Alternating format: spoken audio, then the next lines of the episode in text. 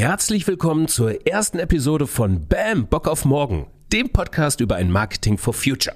Erste Episode eines Marketing-Podcasts mit einem ersten Thema aus der Wissenschaft. Den planetaren Grenzen. Hm, kannst du eigentlich erklären, was das ist und wie du im Marketing am besten damit umgehst? Vielleicht können wir helfen. Lass mal starten. Bam, Bock auf morgen. Der Podcast für ein Marketing, Marketing for Future. Heya! So Bock!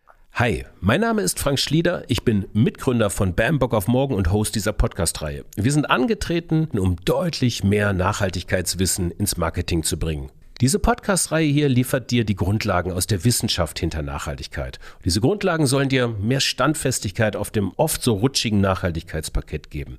Zudem bekommst du Einblicke in, wie machen es eigentlich andere. Also Best Practices und manchmal auch Worst Practices aus der täglichen Nachhaltigkeits- Marketingpraxis. Jede Woche gibt es neue Episoden auf deine Ohren. Abonniert am besten den Podcast und aktiviert die Glocke für eine Release-Benachrichtigung. Check! Was ist Phase, Dr. Bohn? Was ist Phase Dr. Bohn? Das ist das Wissenschaftsformat, mit dem wir diese Marketing-Podcast-Reihe heute starten, um mal gleich ein Ausrufezeichen hinter den Stellenwert von Wissenschaft bei Bambock auf morgen zu setzen. Am Mike sind zwei meiner Mitgründer, Dr. Friedrich Bohn und Jan Pechmann. Friedrich ist unser Head of Science und darüber hinaus Wissenschaftler am Helmholtz-Institut für Umweltforschung, also er muss es wissen. Und Jan ist unser Head of Consulting und am Point of Erklärung in der täglichen angewandten Nachhaltigkeitsmarketing. Praxis. Also ziehen wir die Leine, sodass unser BAM-Podcast-Ballon jetzt endlich abheben kann. Steigt ein, springt mit auf. Viel Spaß. Gib mir ein B. B. Gib mir ein A. A. Gib mir ein M. M. Bam. Bock auf morgen. Hallo, ich bin Jan. Wenn ihr so wie ich im Bereich Nachhaltigkeitsmarketing, Nachhaltigkeitskommunikation unterwegs seid, dann könnt ihr eins nachvollziehen. Du bist permanent im Bereich deiner relativen Inkompetenz. Es gibt eine ganze Reihe von Begriffen, von denen ich sagen würde, eigentlich müsste ich besser wissen, worum es da eigentlich geht. Ich tue es aber nicht. Und das ist eigentlich Gegenstand genau dieser Reihe. Was ist Phase Dr. Bohn? Wir haben das große Glück, bei uns im BEM-Kollektiv den Dr. Friedrich Bohn zu haben, von den Scientists for Future, respektive vom Helmholtz-Institut für Umweltforschung. Und wenn er es nicht weiß, dann wüsste ich gar nicht, wo ich anklopfen soll. Und ja, in dieser Reihe möchte ich im Prinzip Phänomenen mal eine Stage geben, von dem wir sagen, die sind für Nachhaltigkeitsmarketeers wahnsinnig wichtig, aber äh, wir wissen zu wenig darüber und das äh, ändern wir heute. Das erste Thema, das ich mir überlegt habe, ist ein ganz, ganz einfaches. Es ist das Phänomen der planetaren Grenzen. Das begegnet mir oft, muss ich sagen. Und, und ich bin mir aber nicht so richtig parkettsicher, worum es da genau geht. Da gibt es irgendwie auch diesen Earth Overshoot Day, von dem ich glaube, dass er damit zusammenhängt. Das Thema, wenn es planetare Grenzen heißt, muss planetare Bedeutung haben. Ich will da mehr darüber wissen und dafür holen wir jetzt mal den Friedrich aus seinem Elfenbeinturm. Friedrich, hallo. Hey Jan. Ich habe so als Einstieg für unsere erste Folge ein relativ leichtes Thema mitgebracht. Eigentlich nicht. Ich habe das Thema mitgebracht, planetare Grenzen. Einfach. einfach? Super einfach. Habe ich einen Satz für dich schon vorbereitet. Dann lass mal hören. Also, pass auf. Ist ganz einfach. Planetare Grenzen sind Schwellenwerte, welche nichtlineare Übergänge in den Funktionsweisen gekoppelter Mensch-Umweltsysteme beschreiben, intrinsische Merkmale dieser Systeme sind und oft durch eine Position entlang einer oder mehrerer Kontrollvariablen definiert werden. Reicht, oder? Ich kann wieder hochgehen. Das, ich habe ich hab, ich hab original nichts verstanden. Und das finde ich schade, weil ich glaube, dass das, das Phänomen ist ja extrem bedeutsam. Das ist das vielleicht das Bedeutsamste, das es vielleicht sogar gibt. Und äh, das ist jetzt unser Job. Wir haben jetzt mal so 10 bis 15 Minuten Zeit. Versuchen mal irgendwie rauszuarbeiten, worum geht's da wirklich. Und deswegen habe ich jetzt auch so eine Frage. Wir fangen mal mit so was ganz Simplen an. So planetare Grenzen als Begriff. Ich habe da immer so eine Assoziation an den, an den Star Trek äh. Das Weltall, unendliche Weiten. Da ist es ja nicht entstanden. Wo ist das denn entstanden, der Begriff? Wo kommt der her? Wann war das? Wo war das? Weiß man das? Ähm, es gibt in den Ende der 90er gab es erste Überlegungen in diese Richtung, dass man sich gefragt hat, was ist denn der Möglichkeitenraum, den wir haben, in dem wir uns ähm, aufhalten können? Sprich, wie ist es denn mit der Atmosphäre? Wie warm darf es eigentlich werden? Wie viele Pflanzen- und Tierarten können wir denn verkraften, wenn sie aussterben? Ähm, wie viel Süßwasser dürfen wir verbrauchen als Menschheit? Und aus diesen Überlegungen hat dann der. Ähm, Verzeihung, wann, wann war das ungefähr? Das ging in den 90ern etwa los, dass, okay. dass sich da die ersten Wissenschaftler und Wissenschaftlerinnen darüber Gedanken gemacht haben. Ähm, und dann gab es 2009 die entscheidende Publikation, wo dann auch zum ersten Mal der Begriff der planetaren Grenzen beschrieben wurde. Ähm, Verzeihung, bevor du weiterredest, 90er äh, und jetzt waren wir plötzlich in, in 2009. Habe ich jetzt was verpasst oder was war da los in 20 Jahren? Na, es ist erstmal gar nicht so einfach, das klar zu bekommen. A, was ist denn eine planetare Grenze? Und B, für uns Wissenschaftler immer auch wichtig die Frage, wie können wir das irgendwie messen und quantifizieren? Also was sind die entscheidenden Variablen, Erinnerung an den Satz vorhin. Ne? Mhm. Was sind also Messgrößen, mit denen wir klar sagen können, okay, jetzt sind wir drüber über der planetaren Grenze. Okay, okay. Und damit es mal ein bisschen handfester wird, gib mal, gib mal ein Beispiel für nicht alle gleich, sondern für eine planetare Grenze. Eine planetare Grenze ist zum Beispiel die Biosphäre, also sprich die Artenvielfalt auf der Erde. Okay. Und da hat dann jemand oder mehrere kluge Wissenschaftler haben dann sich dazu beraten und analysiert oder geforscht oder Forschung, die es schon gab, irgendwie zusammenklabustert und haben dann dazu eine Meinung gefunden, wo die Grenze liegt. Richtig?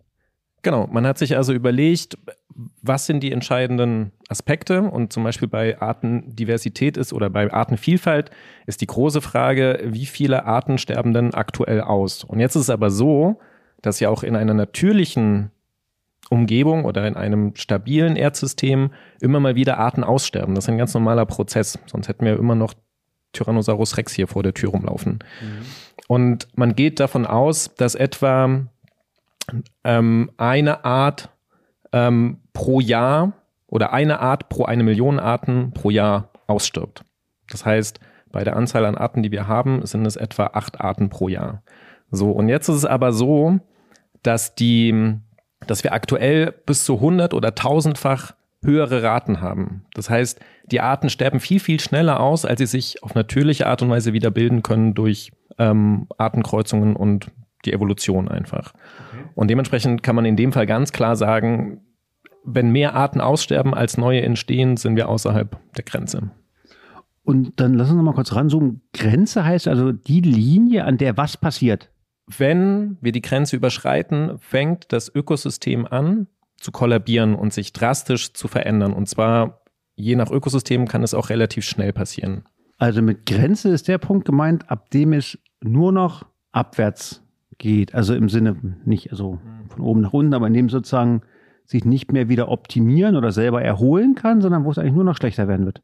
Genau. Im Sinne aber dabei wichtig ist immer noch zu betrachten, für uns Menschen. Das ist ein wichtiger Aspekt dabei. Für das Ökosystem selbst, das verändert sich einfach. Artzusammensetzungen ändern sich. Das ist für die Arten, die aussterben, natürlich blöd. Für die anderen Arten, die nachkommen, ist es eventuell gut, weil sie sich wie Hölle vermehren können. Aber für uns Menschen ist es halt ein Problem, weil diese Ökosysteme oder das Ökosystem Erde dann einfach nicht mehr die aktuell acht Milliarden Menschen versorgen kann. Dann fahre ich kurz zurück und sage, die Grenze heißt nicht der Punkt, ab dem sozusagen nur noch abwärts geht, sondern das ist der Punkt, an dem ja, der Nutzen für uns Menschen, also Grenzen im Sinne von Nützlichkeit oder Vorteilhaftigkeit für, für die Spezies Mensch. Also alle anderen kommen auch so gut klar oder wie oder was? Na, alle anderen nicht, aber manche. Also zum Beispiel wenn wir jetzt die Arktis uns anschauen, okay, für den Eisbären ist es jetzt schon Mist, dem schmilzt alles unter den Füßen weg und dementsprechend hat er einfach kein Zuhause mehr und plumpst ins Wasser und wenn er dann nicht irgendwie ein Land findet, dann ersäuft er halt. Aber ich muss, ich will, dann mal, ich will das nämlich verstanden haben. Also ja. was, was ist jetzt für eine Grenze? Von welchem Land in welches Land komme ich da? Ist ja nicht die Eisbärengrenze, sondern was, was, was sind jetzt diese planetaren Grenzen? Was verlässt man da? Welchen Raum und welchen Raum betritt man hinter dem Schlagbaum? Es wird einfach extrem unwirtlich. Wir können einfach nicht mehr mit annähernd dem Wohlstand dann leben, in dem wir aktuell leben. Eine Wohlstandsgrenze ist das also. Oder eine Wohlfühlgrenze. Also auf jeden Fall wohlfühlen tun wir uns dann nicht mehr. Das garantiert. Wie weit es jetzt an den Wohlstand im Sinne einer Ökonomie gekoppelt ist, dann sind wir in der ökonomischen Debatte. Das, das finde ich schon, das finde ich eine ganz andere Geschichte plötzlich, ja. Wenn ich sage, das sind nicht die Planetaren-Grenzen, das sind übrigens unsere Wohlfühlgrenzen. Und wir haben ein paar davon schon überschritten das heißt, eigentlich ähm, ist der Wohlfühlbereich schon verlassen. Fände ich fast, fand ich fast die bessere Geschichte. Das ist doch gut. ja, das sind sie wieder, die Wissenschaftler. Aber dann lassen Sie mal vielleicht, also vielleicht können wir das mal kurz so, so, so, so einfach kurz festhalten. Also wir verlassen da einen Zustand, innerhalb derer ähm, der Komfort oder sozusagen der im Moment sozusagen gelernte Raum, in dem wir uns als Menschheit so bewegen und der eigentlich ganz angenehm für uns ist, der wird unangenehmer. Wir haben quasi uns selber ein bisschen auf den Tresen geschissen mit unserem Verhalten und es wird unkomfortabler, wir fühlen uns nicht mehr so wohl und vielleicht geht es uns auch nicht mehr so gut. Lass uns mal gucken. Ähm, du hast ja jetzt schon mal eine Grenze genannt. Es gibt ja noch mehr, es ist ja ein Plural, planetare Grenzen. Flieg doch da mal einmal so dran lang, so was sind das für welche? Also insgesamt sprechen wir in der Wissenschaft von neun planetaren Grenzen.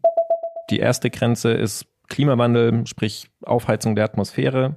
Eine zweite Grenze, die damit sehr eng verkoppelt ist, ist die Versauerung der Atmosphäre, weil das zu viel CO2, was wir in der Atmosphäre haben, geht in die Ozeane rein und macht die sauer. Das machen alle, die ab und zu mal ihren Sprudel anstellen. Da drücken sie ja auch CO2 rein, dann wird das Wasser sauer. Das passiert auch.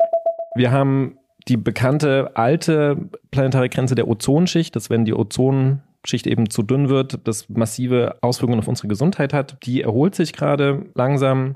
Es gibt die planetaren Grenzen der Aerosole. Das sind also kleine Staubpartikel, die in der Atmosphäre rumschwirren und auch wenn wir sie einatmen, uns krank machen können. Es gibt die planetare Grenze der sogenannten Stoffkreisläufe. Das heißt, da geht es um Phosphor und Stickstoff, also Elemente. Stickstoff zum Beispiel brauchen wir zur Düngung, da kennt man es vielleicht ein bisschen her. Und da schütten wir einfach gerade viel zu viel auf die Äcker. Dann gibt es die planetare Grenze des Süßwasserverbrauchs. Also wie viel Süßwasser, der aus Regen entsteht, kommt denn überhaupt an und wie viel können wir davon benutzen? Dann gibt es den Aspekt der Landnutzung oder die planetare Grenze der, der Landnutzung. Ähm, da ist es so, dass es einfach wichtig ist, vor allem Wälder auf dem Planeten zu haben, weil sie für Kohlenstofffixierung, Kohlenstoffspeicherung zuständig sind, aber gleichzeitig auch über die Verdunstung den Wasserkreislauf stark beeinflussen und regulieren. Über die Unversehrtheit der Biosphäre, also sprich die Artenvielfalt, habe ich schon gesprochen. Und die letzte aktuell diskutierte planetare Grenze ist die Einbringung neuartiger Substanzen, also menschengemachter ähm, Chemikalien, aber darunter fallen auch Schwermetalle und radioaktive Stoffe.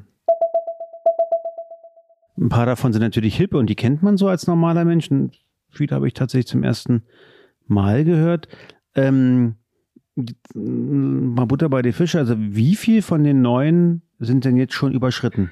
Also von den planetaren Grenzen, von den neuen, ist es so, dass wir manche planetaren Grenzen noch gar nicht wirklich quantifizieren können. Von denen, die wir quantifizieren können, also von denen wir wissen, definitiv sind sie überschritten oder nicht, sind es definitiv sieben. Die einzige, die relativ safe ist, ist oder die zwei, die relativ noch sicher sind, ist einerseits die, der Süßwasserverbrauch und die Ozeanversauerung, das ist noch okay, aber wenn wir so weitermachen wie bisher, wird auch das irgendwann kritisch werden. Also sieben von neun haben wir schon verkackt.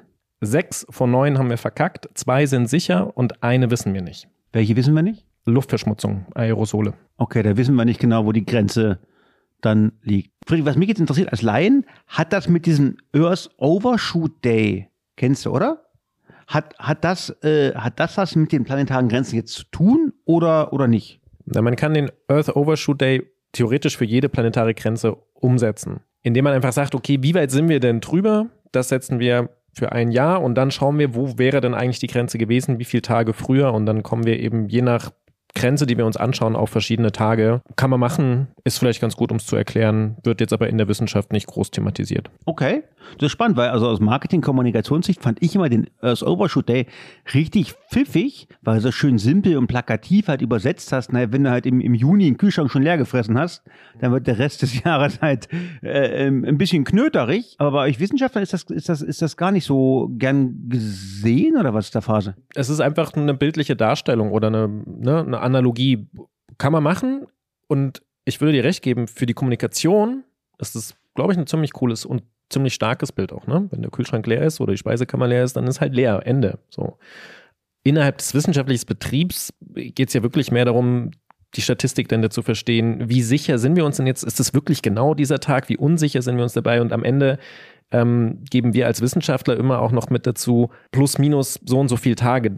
Das ist der Bereich, wo der Kühlschrank wirklich leer ist, weil das alles immer ein bisschen unscharf ist und wir viel mit Wahrscheinlichkeiten rechnen müssen. Okay, dann würde ich sagen, raus aus dem Kühlschrank, wieder rein in die Wissenschaft. Nächste Frage. Ähm, ich ich habe ich hab mich mal kurz an, meinem, an, meinem, an meiner Erkenntnis von vorhin fest, diese planetaren Grenzen sind eigentlich Wohlfühl- oder auch Wohlstandsgrenzen für uns Menschen. Der Rest der Natur kommt auch ohne uns klar, aber was bedeutet das für uns? Inwiefern, wenn die jetzt schon überschritten sind, haben wir Wohlfühl- oder Wohlstandseinbußen?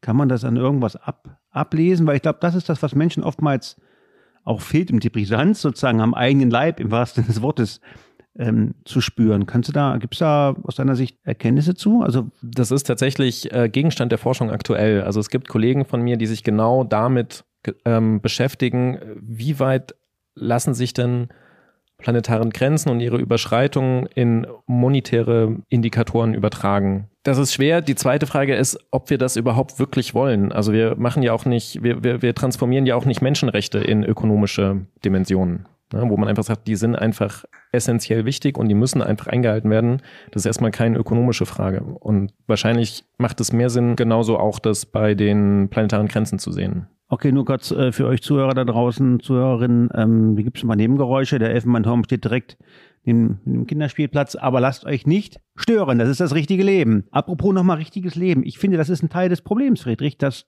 das, was ihr euch in der Wissenschaft so ausdenkt, wahrscheinlich auch, stimmt, aber es ist halt nicht spürbar. Es ist nicht artikulierbar, nicht vermittelbar. Es ist scheißen komplex. Äh, von neuen Grenzen kennt man fünf, kann man doch nicht mal aussprechen. Was wäre denn, wenn man es schaffen könnte, hinter jeder Grenze und deren Überschreitung nochmal viel plakativer ein Bild zu zeichnen, was das eigentlich für negative Auswirkungen hätte. Ähm, macht ihr sowas auch? Also inwiefern geht ihr in diese Grenzenüberschreitungsfolgenforschung und was gibt es da zu berichten? Ja, also da, dazu gibt's, das sind Studien ohne Ende, die sich eben mit Szenarien beschäftigen. Also die bekanntesten, denke ich, die man kennt, sind die Klimaszenarien, wo man halt an sich anschaut, wie entwickelt sich das Klima, was für was für Trockenheiten haben wir zu erwarten in, in Deutschland oder in anderen Regionen der Welt ähm, und wie schrecklich wird das alles. Aber ich glaube nicht, dass wenn wir solche Negativszenarien für diese neuen planetaren Grenzen entwickeln würden, dass das besser werden würde und dass es die Leute mehr motivieren würde, sich innerhalb der Grenzen zu bewegen. Ich glaube, es braucht eher eben diesen Aspekt der, wie geil ist das denn, diese planetaren Grenzen und was dahinter an Ökosystemen, Funktionen und so weiter abläuft, cool zu erklären und zu sagen, hey, es ist total cool, dass wir die haben und es ist total schön und total spannend und eher in diese Richtung zu argumentieren, als über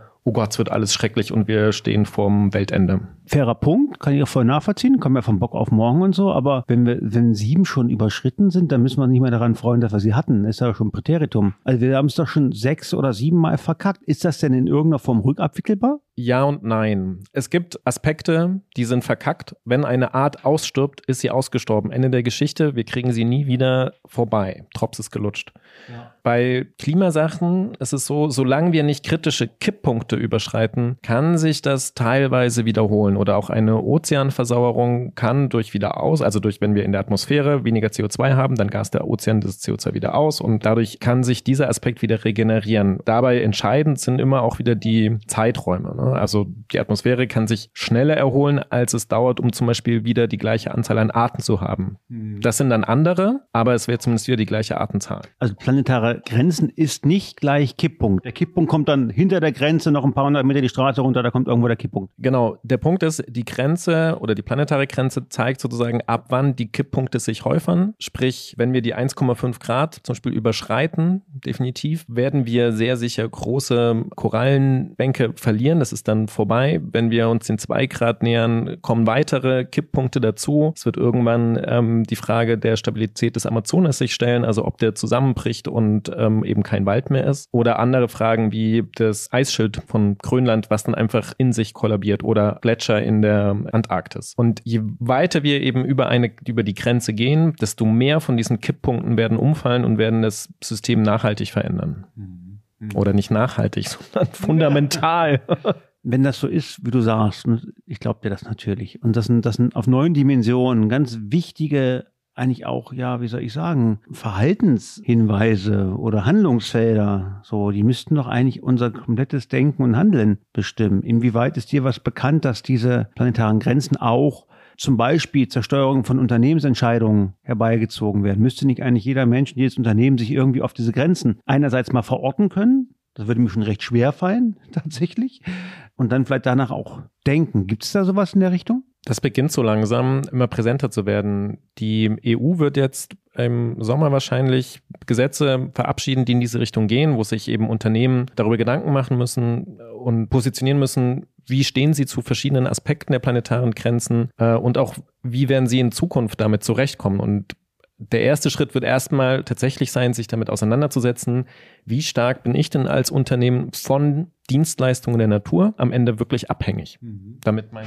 Geschäftsmodell überhaupt funktioniert zum Beispiel. Ne? Bei der Landwirtschaft ist es irgendwie naheliegend, bei Dienstleistungen wird es dann schon ein bisschen trickiger. Es wird ein bisschen dünner und ich glaube, dass im Moment gibt es gibt ein paar Hipster-Grenzen so. Also das Thema Klima ist natürlich gerade das, worüber jeder spricht. Das Thema Artenschutz, Diversität finde ich ist auch einigermaßen populär, aber es gab so ein paar Themen wie zum Beispiel die Aerosole. Bin ich mir sicher, hat kein Schwein auf dem Radar, dass man da in irgendeiner Form aufpassen muss, wo, wo man hintritt. Genau. Aerosole ist ein Thema, was aus meiner Sicht noch viel dramatischer ist, sind eben Stickstoff- und Phosphorkreislauf. Das ist einfach total unsexy, das Thema ist, aber einfach fundamental, was da an manchen Gebieten ähm, oder in manchen Gebieten der Erde falsch läuft gerade. Beispiel? Durch Überdüngung wird Stickstoff auf Äcker ausgetragen. Dieser Stickstoff fließt dann eben im Folge von Regenereignissen, Starkregenereignissen in die Flüsse. Der ganze Stickstoff fließt in die Atmosphäre, in die Ozeane und dort kommt es dann zu einer Algenblüte. Das führt dazu, dass der Sauerstoffgehalt in den Fließgewässern oder Ozeanen eben sinkt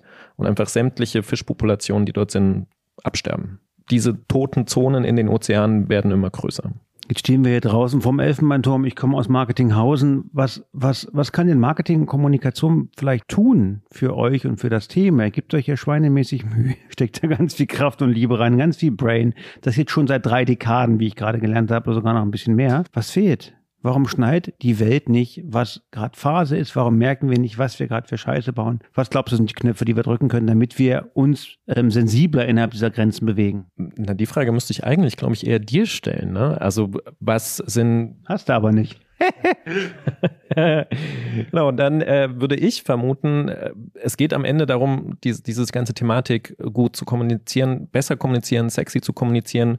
Und wie man das vielleicht gut machen kann, kann euch vielleicht Jan Pechmann sagen, oder? Den fragen wir mal, wenn wir ihn treffen. Fritze, das war super hier. Ich versuche jetzt mal, das, was bei mir so als ganz essentiell hängen geblieben ist, was ich neu gelernt und verstanden habe, so in drei, vielleicht auch vier Punkten mal zusammenzufassen. Also erstens habe ich gelernt, fangen wir mit was Einfachem an. Äh, planetare Grenzen gibt es neun Stück. Äh, nicht zehn, nicht acht, es gibt neun laut Wissenschaft. Und diese neun sind, Friedrich, sag das doch freundlicherweise nochmal, damit wir uns das alle merken können. Achtung, aufpassen, die kommen jetzt. Erstens Klimawandel. Zweitens Zustand der Biosphäre. Drittens Landnutzungswandel. Viertens neue Substanzen in der Natur. Dann haben wir die Stoffkreisläufe, Stickstoff und Phosphor, die Ozeanversäuerung, die Luftverschmutzung, die Ozonschicht und den Süßwasserverbrauch. Oh, Learning 1, neun Stück. Learning 2, sechs davon haben wir schon überschritten. Und das sind, lieber Friedrich. Der Klimawandel, allen bekannt. Der Verlust der Arten, die Landnutzung, Stichwort Entwaldung im Amazonas zum Beispiel, dann die Ausbringung von neuen Substanzen wie Plastik oder anderen giftigen Stoffen. Die Stoffkreisläufe sind aus dem Ruder und beim Süßwasser verbrauchen wir zu viel. Also sechsmal schon verkackt, äh, drei sind noch einigermaßen okayisch. Welche sind das? Einigermaßen noch im, im grünen Bereich sind, ist die Ozeanversauerung und die Ozonschicht. Waren ja bloß zwei, fehlt noch eines. Einer durch die Maschen gegangen oder was? Nee, aber bei der Luftverschmutzung ist es noch nicht klar, was da jetzt genau die Grenze ist und wie wir die genau messen. Bei diesen Aero, Aeroflot hätte ich bei Aerosolen. Aerosolen, genau. Genau. Okay, also neun insgesamt, sechs verkackt, zwei okay, einer unbekannt verzogen. Was heißt es bei den sechsten, wo wir die Grenze über, überschritten haben? Das war für mich jetzt so mein Aha-Moment sagen, diese Grenze zu überschreiten ist eigentlich gar kein Problem in dem Sinne, für die Ökologie oder für diesen Planeten, der kommt auch mit anderen Verteilungen von Stoffen oder Süßwasserreservoirs oder auch Temperaturen, kommt der gut klar. Die Implikation dieser Grenzüberschreitung ist eigentlich der, dass äh, das sind Wohlfühlgrenzen oder auch Wohlstandsgrenzen für uns als Menschen. Das heißt, die Überschreitung dieser Grenzen führt eigentlich zu Lebensbedingungen, die weniger angenehm sind als heute. Und das Problem, glaube ich, aus so einer Kommunikationssicht ist, das passiert nicht knack über Nacht, Grenze überschritten, Licht geht aus, sondern das passiert halt so ein bisschen schleichend. Wahrscheinlich 50 Jahre die Straße runter, würde man die Auswirkungen dessen noch viel mehr viel mehr spüren können und so ein bisschen so, wir, wir versaufen hier unser Oma ihr klein Häuschen. Tun wir gerade alle, aber kriegt, man kriegt es nicht so richtig mit. Das ist ein Problem, oder? Da würde ich ein bisschen widersprechen. Mach mal. Also, wenn du mal die ganzen äh, Leute im Ahrtal interviewen würdest, die würden alle sagen, holla die Waldfee, hier sind die Häuser einfach weg. Und das passiert weltweit. Also, wir haben auch in Pakistan hatten wir eine riesige Flut äh, letztes Jahr, wo Milliarden an Schäden entstanden sind. Und das ist, gilt für all diese planetaren Grenzen, die überschritten werden. Dort häufen sich erstmal lokal, aber eben immer mehr diese Extremereignisse, die einfach massiv Sachen zerstören und Werte. Okay. Also ich schärfe meine Zusammenfassung an, es gibt neun Grenzen, sechs davon schon verkackt. Die zu überschreiten führt dazu, dass sich die Lebensqualität für uns Menschen signifikant verschlechtert. Und es gibt dafür auch eine ganze Reihe schon von Indikatoren, die man punktuell auch spüren kann. Hochwasserereignisse, Extremwetterereignisse sind so ein paar an dem man das schon spüren kann. Ja, und dann kommen wir vielleicht zum, zum, zum, zum vierten Punkt. Äh, was, was heißt das jetzt? Welche Tür führt da jetzt raus aus diesem Raum? Und da weiß ich es gerade nicht so genau. Ja, ob man, ob man, ob es uns A gelingen müsste, die negativen Folgen unseres Tuns noch viel plakativer zu machen, also die, die lebensqualitativen Verschlechterungen noch spürbarer zu inszenieren oder Option B, das, was du gesagt hast, ob es uns gelingen muss, die Wertschätzung für das Wohlfühlklima, in dem wir uns gerade noch befinden, die eigentlich nach oben zu schrauben und die Leute dafür zu begeistern, wie geil es eigentlich ist, innerhalb der Grenzen äh, zu bleiben und sich an, an, ja, an den Qualitäten zu erfreuen. Das weiß ich ehrlich gesagt nicht so richtig genau. Aber da ist das eine Frage an unsere Zuhörerinnen und Zuhörer da draußen. Was glaubt ihr? Ist es wichtiger, den Menschen zu zeigen, welche negativen Folgen aus dem grenzüberschreitenden Verkehr, den wir hier haben, resultieren? Oder ist es eigentlich wirkungsvoller, sie dafür zu begeistern, innerhalb dieser Grenzen, innerhalb des Wohlfühlklimas zu bleiben? Friedrich, es war mir ein Fest. Du musst jetzt wieder hoch, wie gesagt, die Akten warten. Wir sehen uns hoffentlich bald wieder. Ich komme wieder. Mach's gut, mein Freund. Mach's gut, Jan. Bis zum nächsten Mal. Schön. Ja, das war sie. Unsere allererste Episode von Bam, Bock auf Morgen. Ich hoffe, dieser Podcast hat euch ein bisschen Information und Wissen und Unterhaltung gebracht. Nächste Woche geht schon wieder weiter mit einem Marketing Deep Dive. Wir sind zu Gast bei Share, sozialer Konsum und Markenführung und Kommunikation. Ein Deep Dive mit Marie Demont, ihres Zeichens Marketingdirektorin bei Share. Abonniert diesen Podcast, wenn ihr es nicht schon getan habt. Aktiviert die Glocke, damit ihr auch ja über neue Episoden benachrichtigt werdet. Und schreibt uns eine E-Mail an info@bock.am für Anregungen und Fragen. Das war's. Bis zum nächsten Mal. Au.